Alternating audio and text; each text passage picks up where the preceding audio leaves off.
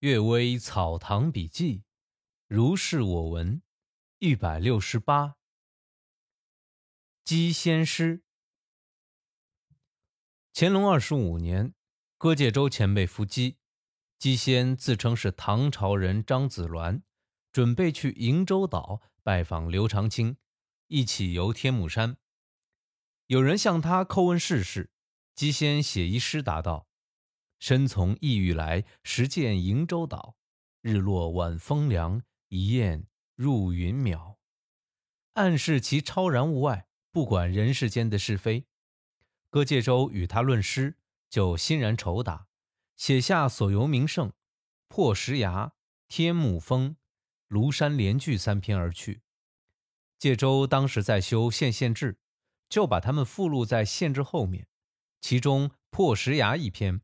前面是五言律诗八韵，对偶声韵都很和谐，而第九韵以下忽然用鲍照、行路难、李白、蜀道难的题材。唐朝三百年间，没有一位诗人用这种题材，很不符合规律。诗以东、东、庚、清四韵通押，仿韩愈《此日足可惜》一诗，以川鼻声七韵为一部的例。由此看来，又好像是稍稍读过古书的，大概是略通文墨的鬼委托唐人罢了。古镜，合城，在县城东面十五里，是隋朝乐寿县的旧城。在合城西面有一个村民，挖地挖到了一面镜子，大约一丈多，一半已经碰碎了。看到的人都拿了一块回去。放在房间里，每天夜里能放出光芒。所有的几家都是如此。这像王度的神镜，是能随着月亮的圆缺而变化的东西。但残破的东西还能如此，就更加奇异了。有人奇怪镜子为什么那么大？我说这肯定是河间王宫殿里的东西。陆机给弟弟陆云的信里说，仁寿殿中有大方镜，一丈多大。经过他面前就照出人影，可见近代还在沿用其格式。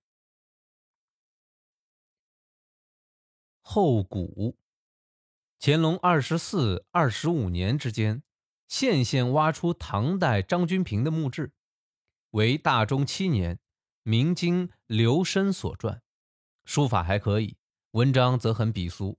我踏了一本给李莲一前辈来看，他说。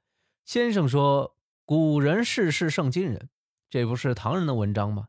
天下人大都是以名气相互炫耀罢了。如果从实际看，善书法的人言必称晋，其实当时也肯定有极拙劣的字；善吟诗的人言必称唐，其实当时也肯定有极差的诗。并非近代的差役走卒都是王羲之、王献之，唐代的屠夫和酒贩。”都是李白和杜甫，西施和东施啊是同姓，柳下直、柳下惠是同胞，岂能够美就俱美，贤就俱贤呢？鉴赏家得到一方宋砚，虽然光滑不受墨，也看得像美玉一样宝贵；得到一枚汉印，虽然错得不成字形，也把它看成比珠宝还珍贵。问他看中了什么，说是看中他的骨。东坡案应作韩语诗曰：“嗜好与俗书酸咸”，说的就是这种现象吧。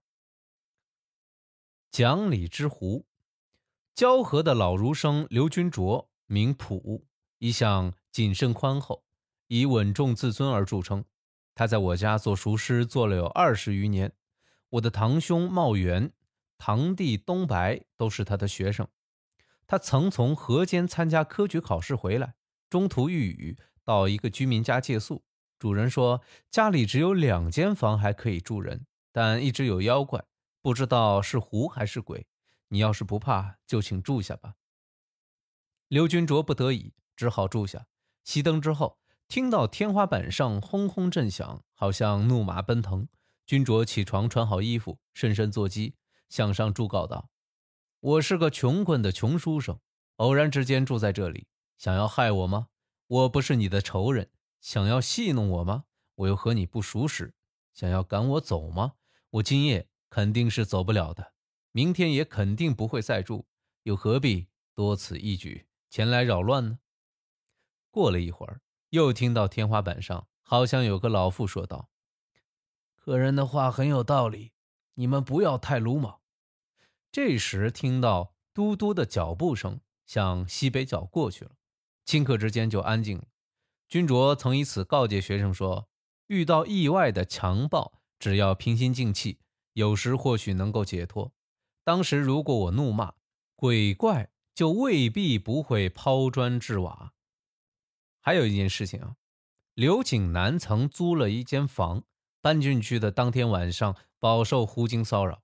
景南骂道：“这房子是我出钱租的，你怎么可以占据我的房子呢？”狐狸厉声答道。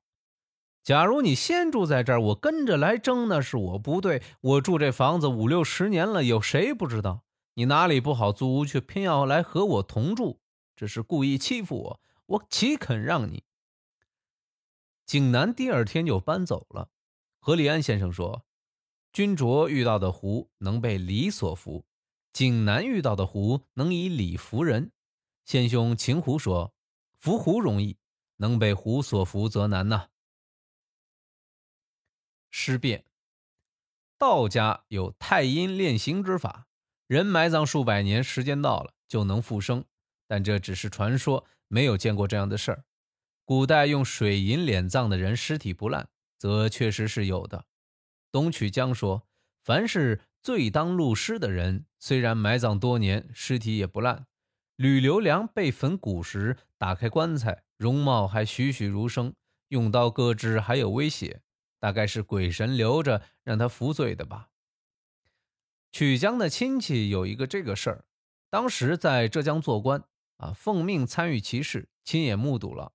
但这尸不会作怪，作怪的尸体叫僵尸。僵尸有两种，一种是刚死还没入棺的，忽然跳起来打人；一种是葬而不腐烂的，变成鬼怪的模样，夜里出游，逢人就抓。有人说是旱魃。不知道是不是真的，人死之后，形和神就分离了。如果说神不复形，怎么能够有知觉和动作？如果说神复于形，那是复生了，为何又不成为人而成为妖？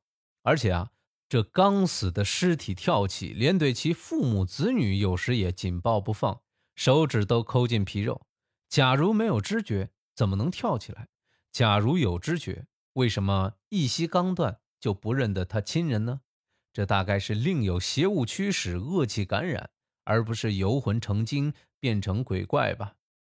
原子才捻的《新奇邪》中，既有南昌一书生行尸夜见其友的故事。开始时僵尸还恭敬有礼，接着就情绪激动，然后凄惨依恋，再接着突然变形，扑上去咬人。有人认为啊。人的魂善而破恶，魂灵而破愚。他刚来时，活魂还未泯灭，魄随魂而行。他将离去时，心事却已经了了。魂一散，而魄却留了下来。魂在则为人，魂去则不是那个人。世上的遗失走影都是魂，只有得道之人才能制服魄。这话呀，确实有着精辟的道理。但依我管窥之见。总是怀疑其别有原因。感谢您收听今天的《阅微草堂笔记》，谢谢，晚安。